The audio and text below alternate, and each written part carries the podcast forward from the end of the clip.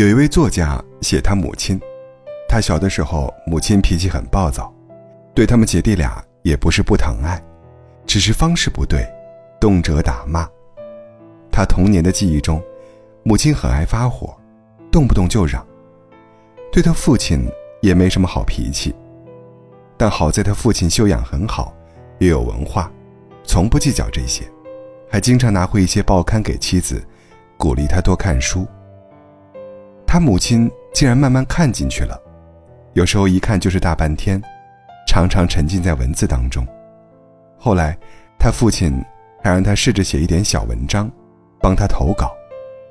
想不到，中稿率还不低。不断有稿费寄来，这让他的母亲更加有热情写东西了，有空就坐在书桌前苦思冥想。后来，他母亲虽然没有写出什么名堂，但却像变了一个人，性格越来越柔和，跟谁说话都柔声细语的，再也没有了从前的暴脾气，家里也变得一片祥和。他母亲明白了，那些年自己天天发脾气。根本不是家人的原因，而是自己的原因。他变了，一切就都变了。年龄越大越活开了，喜欢什么事就去做。如今，六十多岁的老太太学会了开车，竟然还开着上高速了，去千里之外看望女儿。这个故事不是鸡汤，而是参汤。老太太并没有所谓的成功。只是顿悟了，一切不高兴的源头是自己。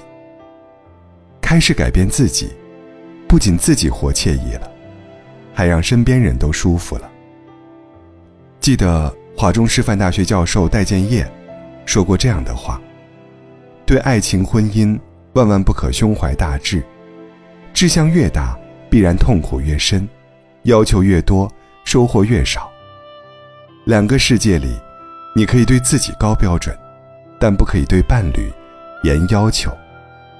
他说：“记得我们两口子当年蜜月刚过，小家便烽烟四起。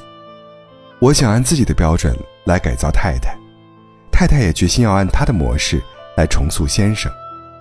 大家开始都以为对方能脱胎换骨，最后才明白，死冤家的本性难移。是的。”婚姻中改变自己的是神，改变别人的是神经病。你不能指望别人给，而是自己来创造。梅子姐在一个很轻松的单位上班，孩子从小就上那种封闭管理学校，只有放假才回家。她每天有大把的空闲时间，但却没什么爱好，天天盯着男人不让他出去。她老公平时单位应酬挺多的。加上本人也喜欢热闹，只要有场合必到，气得梅子经常和他吵架。每次跟我聊天，梅子就抱怨她老公，把男人说的一无是处。说实在的，她老公算是一个还不错的男人，人很踏实，性格也好。被老婆整天 diss，也只是憨厚的笑笑。我有时很怕梅子跟我聊天，满满的都是负能量。每次聊完。都会感觉哪哪不对，人间不值得，婚姻更不值得。去年不知什么样的机缘下，梅子迷上了书法，还和专业老师学了一段时间。她说每天都不想吃饭睡觉，就想写字，一拿起毛笔，整个人就特别快乐，忘了所有烦心事。她老公举双手支持她的爱好，给她买书买纸笔。周末到处去参观各种书法展览，还主动揽下了家务活。梅子跟我如今的聊天内容画风全变了，除了聊书法外，说的几乎都是婚姻幸福、人间值得之类的话题。我哭笑不得，男人还是那个男人，家还是那个家，但他自己活开了，一切都跟着好了起来。其实，这样的婚姻很多，当你自己过得不好的时候。看到的全世界都很糟糕。你可以试着去改变一下自己。当你活高兴了，不仅夫妻关系好了，跟所有人的关系也会好起来。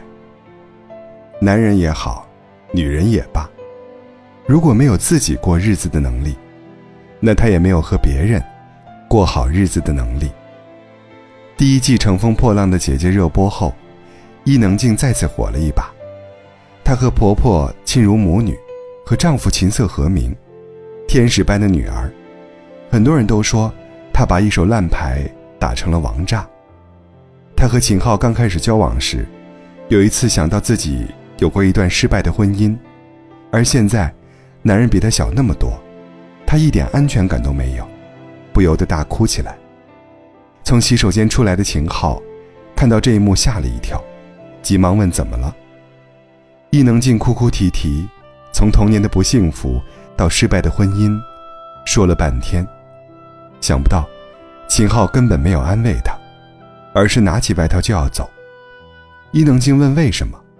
秦昊冷冷地说了一句：“有病要治啊。”然后解释道：“你遇到的人只有两种可能。”第一个跟你一样有病的，觉得你好可怜，你们两个就在这儿开始演不完的悲情剧。第二个，是想当你医生的，告诉你人生应该要怎么样。你只会遇到这两种人。他一下子就意识到了这一点，自己是个病人，要治好病。他开始改变自己，也收获了想要的幸福。宋丹丹在一次采访中。说过一句话：“女人到最后都是嫁给自己，幸福与否，全取决于你自己。”是的，人生是一场修行，我们都是自己的红尘，而婚姻，就是最大的道场。走到最后，你会发现，和谁过，其实都还是和自己过。你过好了，你的婚姻就好了。你过不好，你的婚姻也会很糟糕的。你的人生要让它在自己手上一点点变美好。众生皆苦，希望你很甜。